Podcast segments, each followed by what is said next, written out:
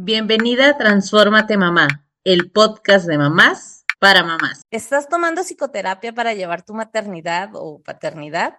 Bienvenida al episodio 70 del podcast de Transfórmate Mamá. Gracias por escuchar un episodio más del podcast de mamás para mamás.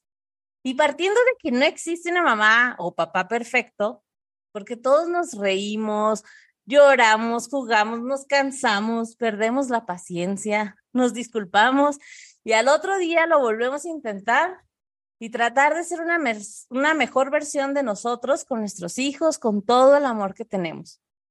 Hoy estoy muy contenta de grabar este episodio, ya que hace unas semanas tomé una plática llamada Límites con Amor. Estuve con la psicóloga Dafne Subiré y me encantó la manera en que ella compartió el tema. Así que ni tarda ni perezosa la invité a grabar un episodio conmigo, pues le pedí que ella eligiera en esta ocasión el tema desde su experiencia. El tema que trajimos a la mesa es la importancia de la psicoterapia en los padres. Así que sin más preámbulos, bienvenida Daphne. Me encantaría que tú te presentaras y nos contaras un poquito de tu, experiencia en el acompañamiento de familias. Hola, ¿qué tal? Qué gusto, qué gusto aquí compartir un, un episodio tan lindo con ustedes. Este, bueno, mi nombre es Dafne Subire, eh, soy psicóloga de profesión, mamá también, desde hace 15 años. Y eh, bueno, mi, mi, parte profesional pues ha sido muy enfocada a los adolescentes y a los niños. Em, llevo más de 13 años de experiencia. Em, he trabajado en DIF, en distintas empresas también muy grandes, Em, en las que he podido compartirles experiencias un poco de capacitación, un poco de acompañamiento también y pues tengo ya un buen rato en consultorio. Gracias y bienvenida. Y siempre lo mencionamos, ¿no? Que cuando no sé, tenemos alguna profesión, podemos llegar a pensar como, ay, pues qué fácil para ella ser mamá y con todas estas herramientas que tú ya cuentas. ¿Qué tal ha sido para ti? O sea, si de repente te tienes que ir también a tus libros para recordar cuando estás llevando tu proceso como mamá y ya fuera del consultorio, ¿o cómo te va con esta parte?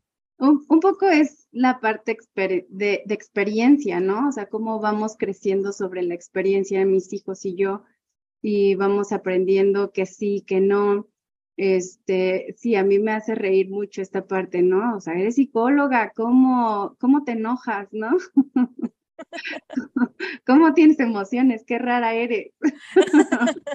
no, yo la verdad es que sigo aprendiendo y en cada episodio siento que lo hago con todo el corazón para las personas que escuchan, pero al mismo tiempo siempre salgo aprendiendo muchísimas cosas nuevas que puedo implementar o que justamente no caes en cuenta de, ah, esto lo vengo haciendo de esta manera y nunca lo había cuestionado, ¿no? Entonces, cuando me planteaste este tema, la verdad a mí se me hizo muy importante. Eh, teníamos dos temas sobre la mesa, pero creo que este a veces nos cuesta un poco todavía de trabajo entender a las generaciones, tal vez como nosotras, que somos, eh, no sé, yo ando en treinta y tantos, entonces eh, no crecimos con esto de la terapia o ir al psicólogo o ese tipo de cosas, era como solo para un grupo de personas cuando, y estoy entrecomillando, necesitan ayuda, ¿no? Que era como que ya hasta que tú necesitabas ayuda, pero creo que en estos últimos años es algo que escuchamos cada vez más, darle ese tabú a este tema. Entonces me encantaría que me compartieras desde, obviamente, tu experiencia profesional, ¿por qué este tema es tan importante en el tema familias y como persona? Yo creo que un poco, fíjate que tocaste un tema muy importante, que es cómo las generaciones se han ido modificando y ha habido un cambio de estructura en el pensamiento. Pero algo que me llama mucho la atención aún en este tiempo es em, cómo dejamos al último la parte emocional. Entonces, ah, no, es que siento algo aquí en el pecho. Vamos primero al doctor. Y, ah, no, entonces no es el cardiólogo. Ah, bueno, entonces tampoco es el psiquiatra. O sea, después van al psiquiatra. Y hasta el último es ah, bueno, puede que sea algo emocional, ¿no? Y entonces hasta el último lo dejamos. Y entonces creo que a partir de, este tipo de podcast y de este tipo de, reaprendizaje, a mí me encanta la palabra re, ponerlo mucho en las palabras porque es un volver, ¿no? Es, es desde otra estructura poderle dar un, un, cambio de perspectiva a eso que habíamos visto de, de un modo distinto.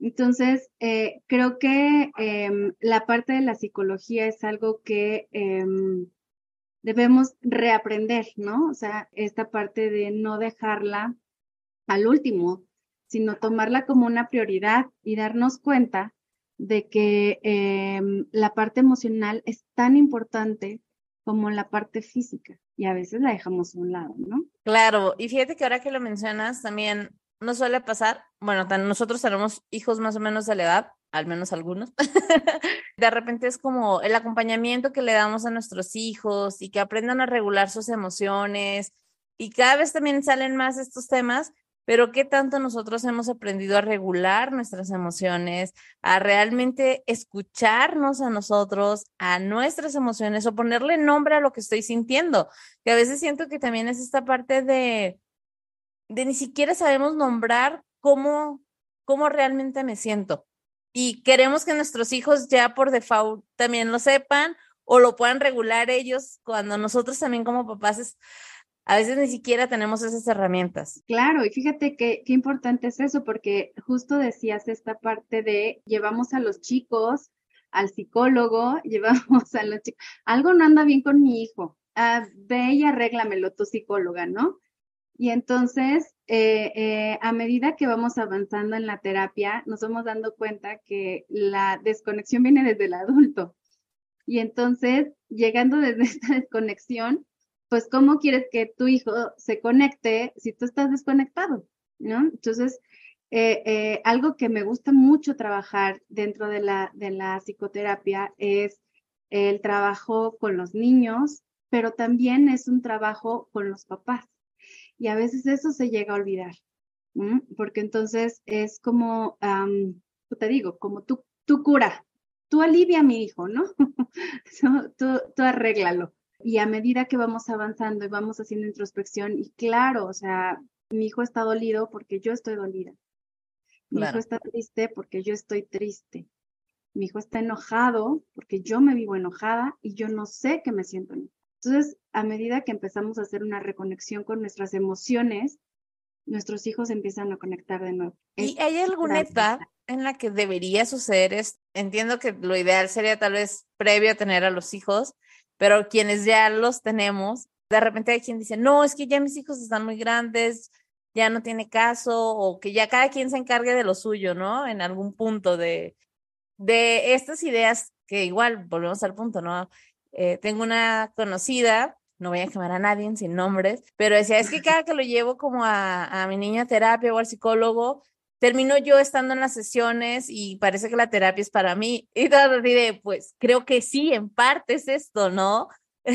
Entonces, eh, si es lo mismo como la terapia personal que tenemos que tomar y estas terapias que, que son familiares, ¿es lo mismo? ¿Son diferentes? O, cómo, o debería trabajar las dos a la par? Cuéntanos, Dafne, todo eso. Hay distintos tipos de, terapias, hay mucho tipo de terapia, así como el médico tiene distintas especialidades y se enfoca en ciertas especialidades, eh, en la psicología pasa algo similar, ¿no? Recién alguien me preguntaba eso. Me decía, o sea, pero ¿por qué alguien me dice que tire la silla o que no sé qué y otro me tumba en un diván y otro, ¿sabes? Claro, hay distintas, hay distintas estructuras en la psicología y dentro de estas estructuras de la psicología hay gente que lo maneja de forma individual, lo manejamos de forma individual y hay otras personas que lo manejan de forma sistémica, es decir, todo el sistema. Ya que abarque más de dos integrantes de la familia, se, se determina como un sistema. Ajá, entonces, eh, sí hay distintos tipos de, de, psicología y hay distintas formas también de eh, eh, abordarlo, de manejarlo. Depende mucho de cómo hagas clic. Aquí sí es mucho de clic. Ah, me, me, llama la atención esta estructura y me hace, me hace clic esta psicóloga. Ah, bueno, entonces a partir de ese vínculo que empezamos a generar, empezamos a trabajar. Me gusta. porque sí, he escuchado como diferentes tipos de psicología, pero ahora, alguien que quiere comenzar este camino de la terapia o la psicoterapia, ¿cómo, cómo tomar esas decisiones o por dónde empiezas? O sea, primero tienes que ver algo dentro de ti para saber qué estás buscando o primero busco y luego veo dentro de mí? ¿Cómo es ese proceso, Dafne? Por lo regular, por lo regular es una introspección. Por lo regular empezamos con una introspección. A veces, por ejemplo, hay gente que eh, en esta dependencia dice, no, no lo puedo hacer sola. Entonces, pues, vamos a terapia de pareja, ¿no? ¿Qué opinas? ¿No? o, este, no, yo no soy la del problema. El problema es mi hijo. Entonces, por supuesto, vamos a que tú vayas a terapia, ¿no? O este, es toda la familia. Toda la familia tenemos un gran problema. Y a medida que vamos avanzando, vamos dándonos cuenta que un poco es, pues desde uno, es empezar a hacer introspección y empezar a hacer un análisis. ¿Qué es lo que eliges empezar a trabajar? Eliges de afuera para adentro o de adentro hacia afuera. Si empiezas desde afuera, lo más probable es que elijas pues una terapia familiar, una terapia, este, sabes, de pareja. Em, si comienzas a darte cuenta y hacer introspección, entonces puede ser que elijas la terapia individual. Entonces digas, ah, creo que comienzo conmigo. Claro. ¿Y qué ventajas tiene esto el tomar primero la terapia individual o este acompañamiento psicológico, porque como tú bien dices, hay quien puede pensar de, no, empiezo con todo lo de afuera porque todos están mal, o tal vez empiezo conmigo y no porque no es estar bien o mal, mejor dicho, es como esta parte de decir, bueno, si cambio, como esa frase que a veces escuchamos, ¿no? Si cambio yo, cambia mi entorno. Creo que cuando también aprendemos a poner ciertos límites, cuando trabajamos, por ejemplo, con nuestros hijos, con los límites también, nos damos cuenta que es diferente y que todo empieza a cambiar realmente. Entonces, eh, igual y no puedes decir si una u otra es mejor, pero ¿qué ventajas sí tiene el primero es tener este acompañamiento tú como persona en esta parte de la psicoterapia? Eh, esta es como una respuesta muy personal, o sea, en el momento en el que yo elegí eh, empezar mi análisis, me di cuenta la diferencia, porque eh, es real, o sea, sí es real, el contexto sí cambia, pero cambia desde la forma o la perspectiva que tú comienzas a ver. Eh, desde esa estructura empiezas a ver las cosas de una forma muy diferente y empiezas a darle soluciones distintas a eso que veías como problemático. Y entonces empiezas a dar una, un resultado a tu vida de una forma distinta de, ah, ok, entonces la vida no estaba tan dramática como yo me la pensaba, ¿sabes? no era tan, tan, tan agobiante como yo lo tenía en mi cabeza. Pero el hecho de ya hablarlo, el hecho de hablarlo con un otro, va a generar que eh, tengamos como un eco y que entonces nos, nos reescuchemos, no nada más en la mente, sino, sino nos podamos escuchar desde otra perspectiva. Eh, y, y, esa otra persona, que es el analista o el terapeuta, va a ayudar mucho a identificar esos puntos, eh, eh, esos nuditos que tenemos, ¿no? Que, que nos hacen atorarnos y, y, repetir patrones y repetir acciones y repetir situaciones que nos pongan el pie o que nos lastimen y que lo que menos queremos es eso, ¿no? O si lo ponemos en los chicos, si nos ponemos eh, en postura de mamá, lo que menos queremos es lastimar a nuestros hijos.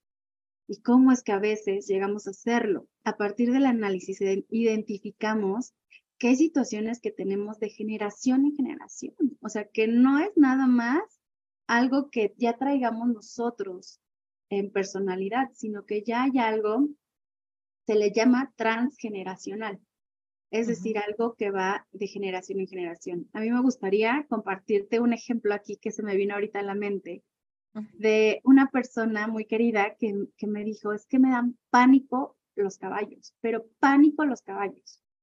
Y entonces, este, yo le decía, no, hombre, pero ven, vamos, a mí me gusta montar, entonces lo llevé no, es que me dan pánico en verdad. Entonces íbamos en el camino, le dije, a ver, pues, ¿qué es lo que te da miedo? No sé, no sé, y no sé, no sé. Y de repente fuimos de viaje y durante el viaje me dijo, oye, ¿qué crees? Que mi abuelo, mi bisabuelo, este, tenía calandria, que son unos, unos este, carritos con caballos. Ajá. Y, y dice, y, y llegó muerto en un caballo.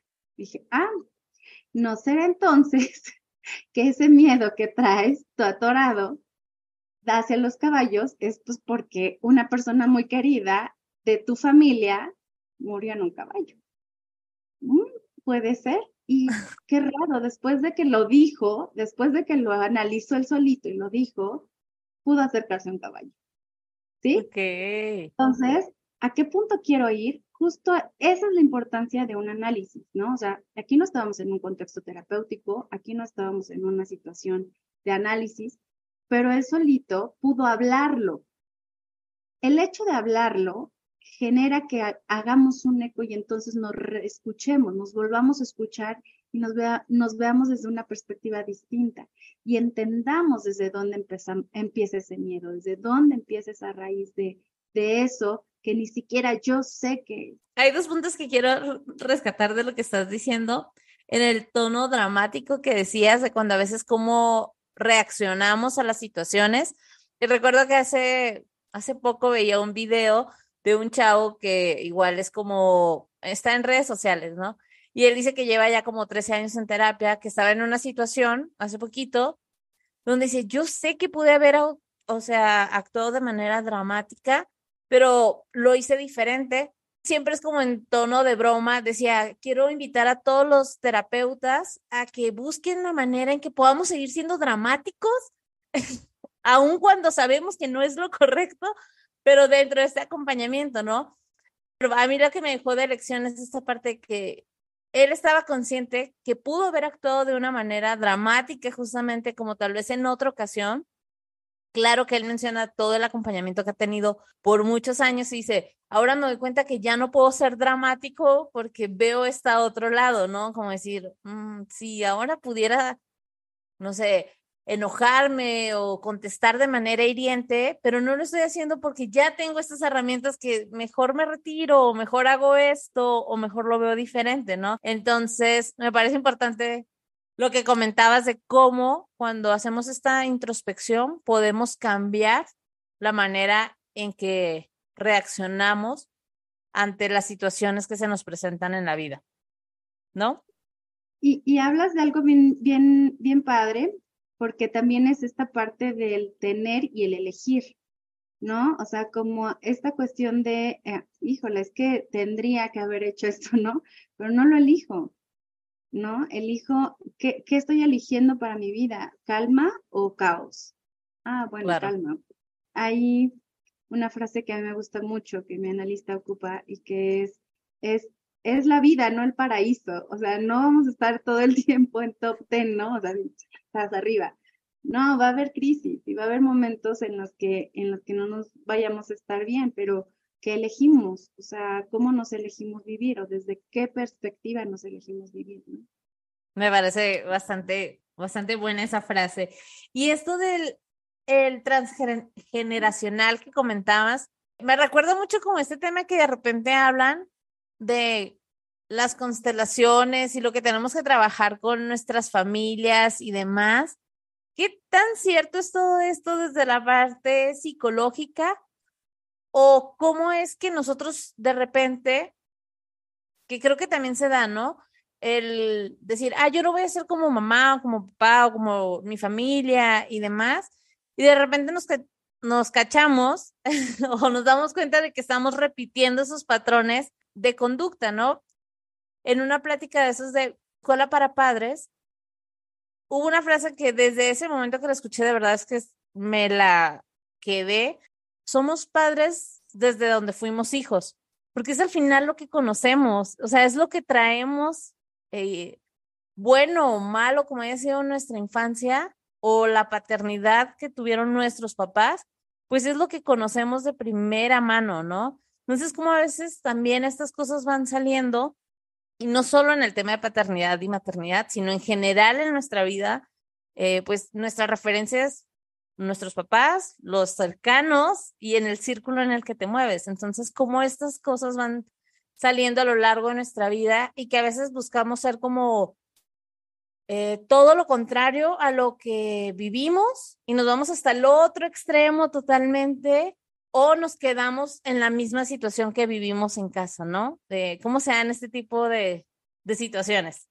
Fíjate que en, esta, en esta pregunta sí está esta parte de la constelación familiar, que esta es una técnica, es una técnica para llegar a eh, ciertos eh, puntos importantes eh, familiares. ¿Qué es lo importante de, esto que estás mencionando? O sea, me parece que em, todos los caminos de forma inconsciente nos van a llegar, nos van a llevar a un mismo punto, ¿no? a mí me pasa muy seguido con varios papás que me dicen, es que me porto, soy la antítesis de mi mamá.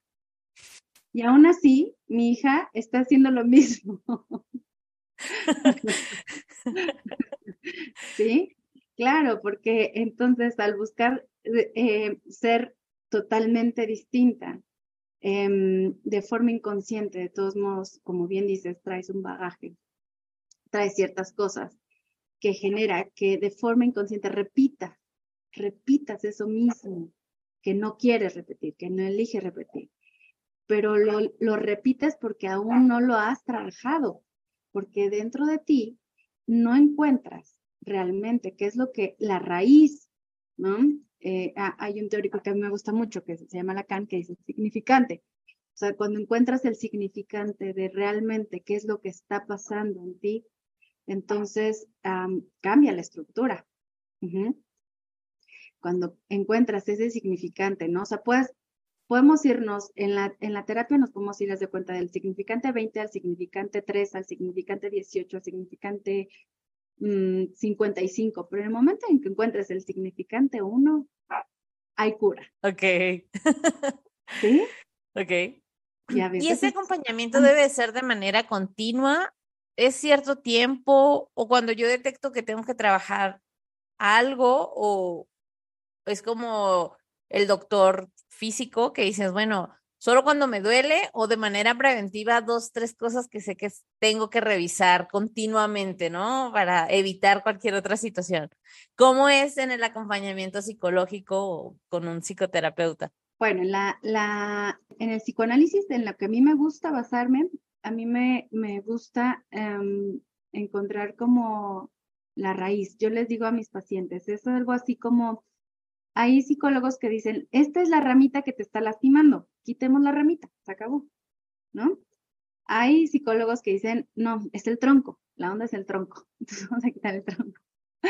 En mi caso es, es la raíz. O sea, de fondo. hasta el fondo, ¿no? ¿Sí? Aquí lo importante es eh, em, con qué te adaptas mejor tú. Ok. ¿Tú qué eliges? Para ti es más sanador decir, me voy de ramita en ramita y entonces así cada vez que me sienta incómoda, pues me voy a unas terapias breves, ¿no? Que son ciertas cantidad de terapias.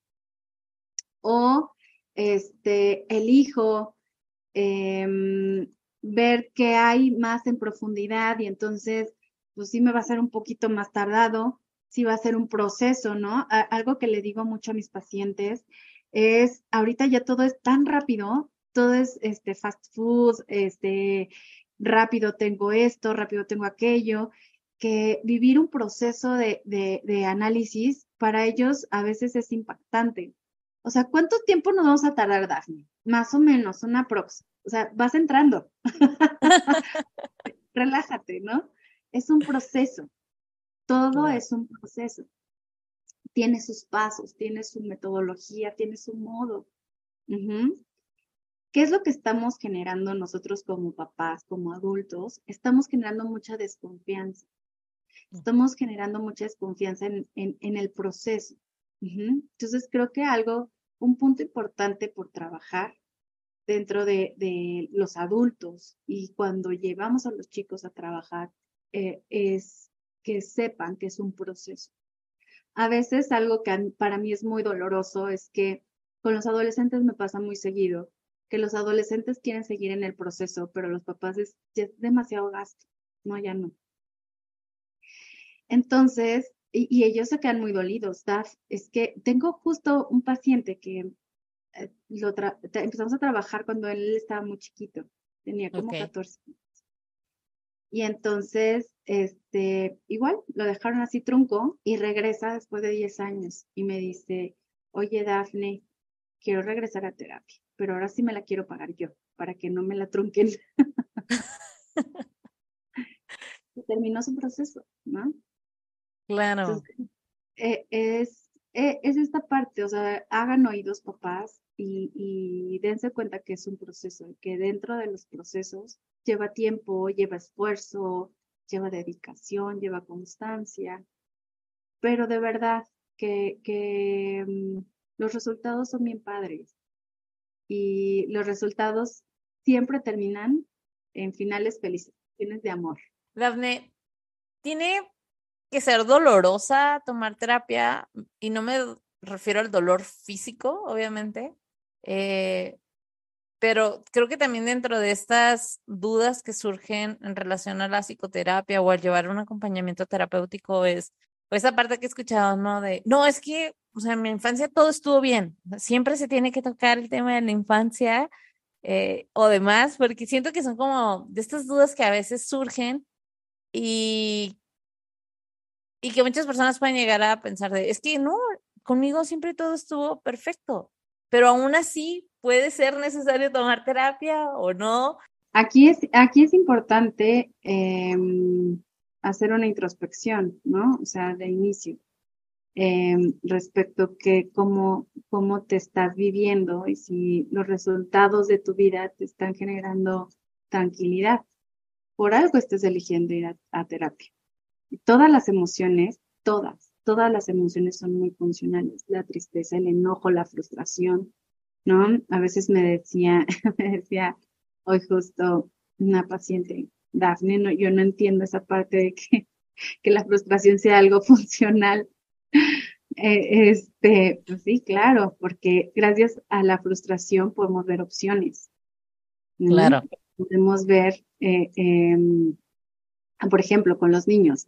Es súper, súper importante que se frustren. Ahora, ¿qué hacemos? ¿Estás aburrido? No, mijito, no te puedes aburrir. No, está prohibido aburrirse. Ten una tablet, ten un celular. No, no te me aburras, por favor, no te me aburras, ¿no? Pero si nos diéramos cuenta que el aburrimiento es la mejor herramienta para los chavos, para que entonces puedan ser creativos, ay, no, ya me aburrí, yo no puedo estar aburrido. Entonces se salen y entonces se crean una tribu y entonces se crean, pero, este, una nave espacial, ¿no? Esa parte la hemos olvidado, la hemos dejado muy de lado como papás. Entonces, por supuesto que todas nuestras emociones son muy funcionales. El enojo, el miedo también, o sea, hay dos tipos, o sea, el miedo te genera dos, dos alternativas, o te paraliza o corres, ¿no? Y entonces en esta parte de elección y de decisión, ¿tú qué decides? ¿Tú qué eliges? Y entonces a partir de esta forma, de cómo tú reaccionas, lo más probable es que tu generación o tu descendencia también reaccione de una forma similar. ¿La terapia entonces tú la recomiendas, sí, desde muy chicos o en general como familia y previo al trabajo que como papás podemos hacer? ¿Qué importancia tiene este, este tema? Porque como bien mencionas, ¿no? También va a impactar a las próximas generaciones de nuestra familia y no necesariamente tenemos que ser papás, que eso es a veces también muy importante, porque es como reaccionamos ante nuestros sobrinos, ante otros niños en el entorno y en general, con, hasta con los adultos, ¿no? Sí, hasta para tomar una decisión, ¿no? O sea, hay gente que, por ejemplo, mm, me ha dicho ahora, hay una constante que me dice, este, yo no le quiero pasar todos mis miedos, todas mis cosas a, una siguiente generación, entonces el hijo no tiene hijo. Sí, sí, sí, sí, lo he escuchado, es cierto. Y entonces, eh, ok, los que sí elegimos, los que sí elegimos ser papás, em, ¿desde dónde vamos a ser papás? ¿No? O sea, desde esta parte de, eh, eh, idealizamos la paternidad o la maternidad. Y entonces desde esta idealización es no fallar como papás. Y entonces nos autolastimamos. Porque por supuesto que vamos a fallar, ¿no? Algo que yo les digo también a muchos papás es relájate y déjate ser la mala del cuento a veces. Ok. La mala del cuento. Sí, creo que sí debemos relajarnos un poquito con eso.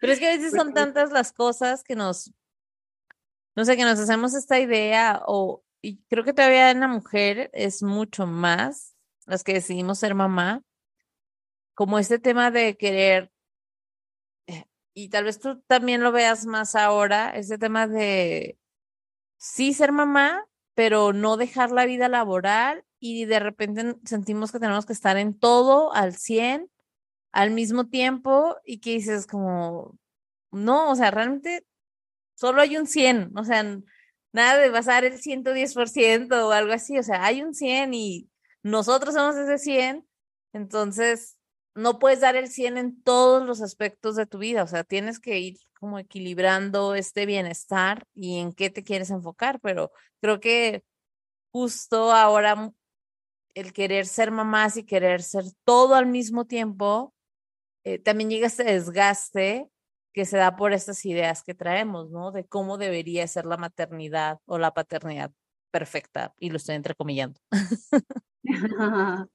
Sí, sí, porque eh, desde eso, o sea, ¿qué es perfecto? O sea, ¿desde dónde vamos a partir en lo perfecto, no? O sea, me parece que desde ahí es lo perfecto para ti es lo perfecto para mí. Mm, exacto. Exacto. ¿No? Entonces, eh, eh, yo creo que si nos vivimos desde lo imperfecto, nos vamos a vivir de una... Y vamos a ser, y vamos a crear chavos más sanos, ¿eh?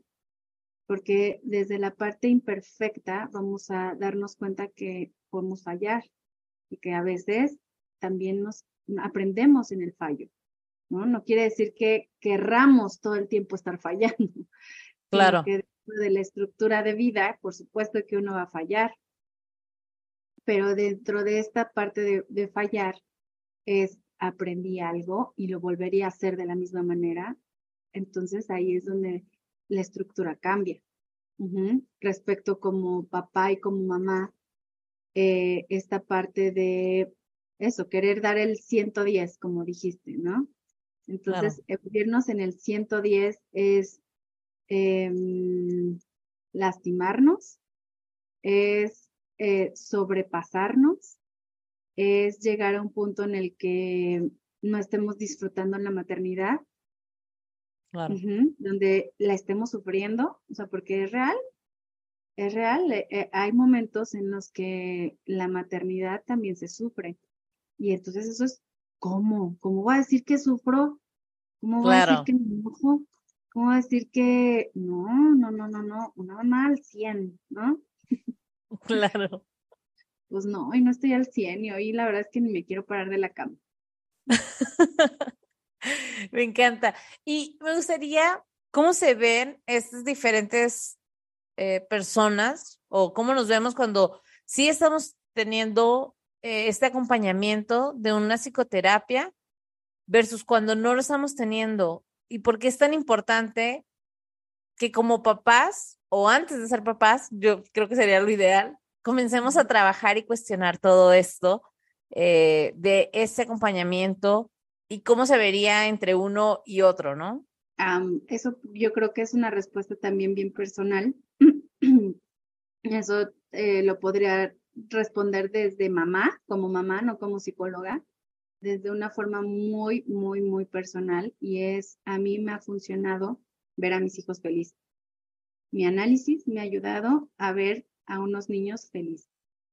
Ok. Entonces, creo que mm, de forma personal a mí eso me ha, me ha ayudado. O sea, ya no agobiarme. Eh, es, hablo desde mí, ¿eh? Y eso sí es totalmente De mamá para mamás, es esa parte. De mamá para mamás, o sea, la verdad es que yo no me agobio eh, este, con la cuestión de las tareas, o sea, es algo que es su responsabilidad, eh, delegarles responsabilidades, este, ay mamá, es que no tengo ropa limpia, híjole, ni modo, no lavaste ropa, ¿no?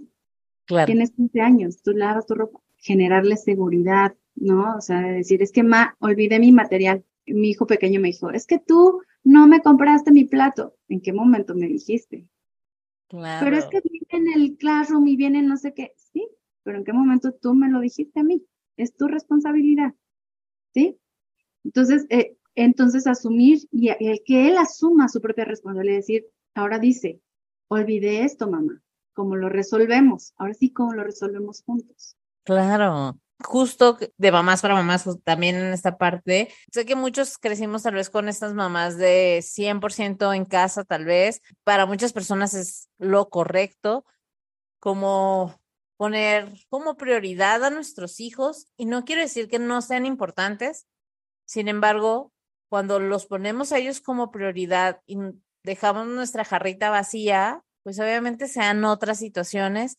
En lo personal, me ha sucedido ese tipo de cosas de aprender a decir, no, o sea, sí, son mis hijos, pero ellos también pueden ser responsables de sus cosas. O sea, si tú no pones, ellos todavía no lavan, hacen como que lavan de repente, como que están aprendiendo, están en ese proceso, pero sí les decimos, es que si tú no pones la ropa sucia o el, tu uniforme sucio en el cesto de ropa sucia, pues no se va a lavar, porque yo no voy a andar recogiendo ropa en los cuartos, porque esa es tu responsabilidad. O sea, quieres que se lave tu ropa, ponla donde se tiene que poner, ¿no? Sé que para muchas puede ser como, no, como no voy a dar todo por mis hijos y demás, pero para mí también ha sido, eh, y como bien lo mencionas, como vamos a ser corresponsables de esto, porque en algún punto tú tienes que ser un adulto funcional que puedas asumir tus propias responsabilidades, ¿no? En, en, esta analogía que tú estás haciendo, o sea, pues sí, o sea, sí, en parte no, nuestra responsabilidad es eh, eh, cómo los criamos, ¿no? Y cómo nos criaron también.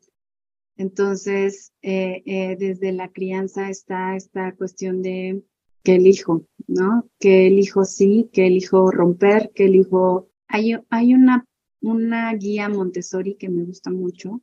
Si se pueden meter a ella, de acuerdo a las edades, viene qué responsabilidades pueden ya tener en casa y está hasta los, creo que hasta los 14, 15 años. Pero viene desde, creo que desde los dos años las responsabilidades, ¿no? Entonces, a medida que vamos creciendo como papás también, vamos generando independencia para los chicos. Entonces, eh, sí, a medida que nosotros seamos más seguros, más independientes, que nos demos cuenta en que estamos siendo o generando dependencia, este, pues vamos a poder ir sanando esas, esas partes, ¿no? Eh, eh, justo la, el análisis es eso, poder generar eh, un análisis o una introspección de qué estoy haciendo en mi contexto en general.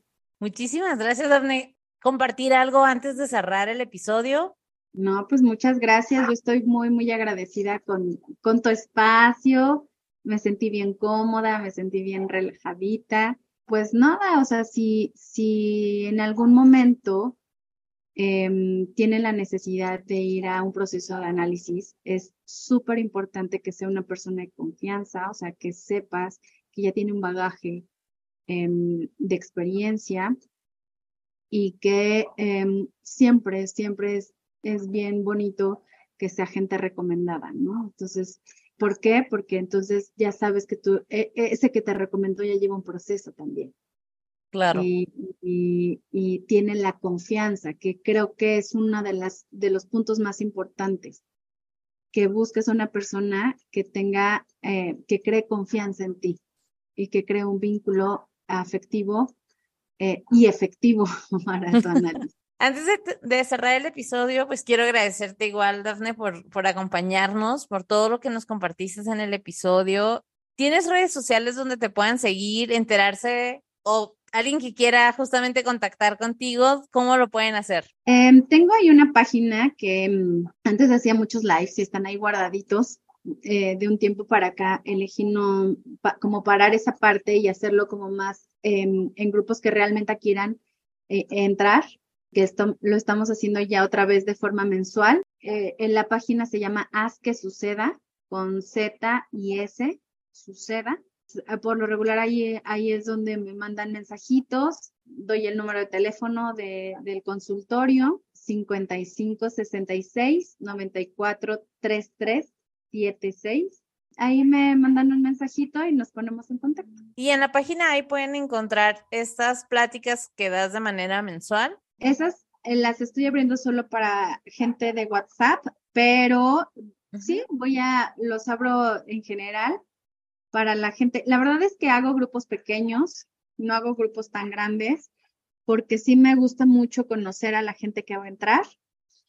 Y este, y tú que ya lo viviste, pues te das cuenta que sí hacemos como mucha introspección y sí mucho énfasis en cada una de las personas. Entonces, sí busco que sean grupos pequeñitos, este, pero pues podemos ir generando grupos cada semana, ¿no? Sin problema. Bueno, me tocó participar en este de Límites con Amor y me encanta todo la manera en que compartiste la información, porque no es solo una plática donde entras, o sea, sí vas a salir con apuntes, pero es durante la plática el poder estar aprendiendo y cuestionándote y tomando nota y participando qué te hace sentido, qué no te hace sentido. Esta parte me gustó mucho y de verdad es que si tienen oportunidad, claro que en la medida que las personas pidan participar en este tipo de eventos, seguramente estarán más continuas las, las pláticas que hace Daphne, pero creo que vale mucho la pena el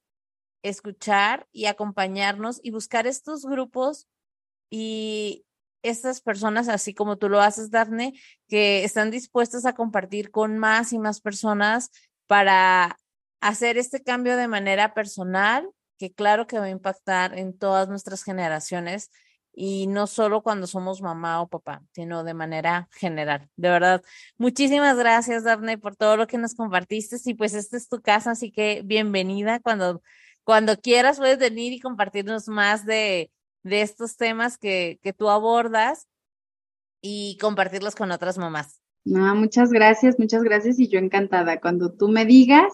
Adiós. Gracias por escuchar este episodio. Si te gustó, te pido que lo califiques con cinco estrellas y lo compartas con otras mamás.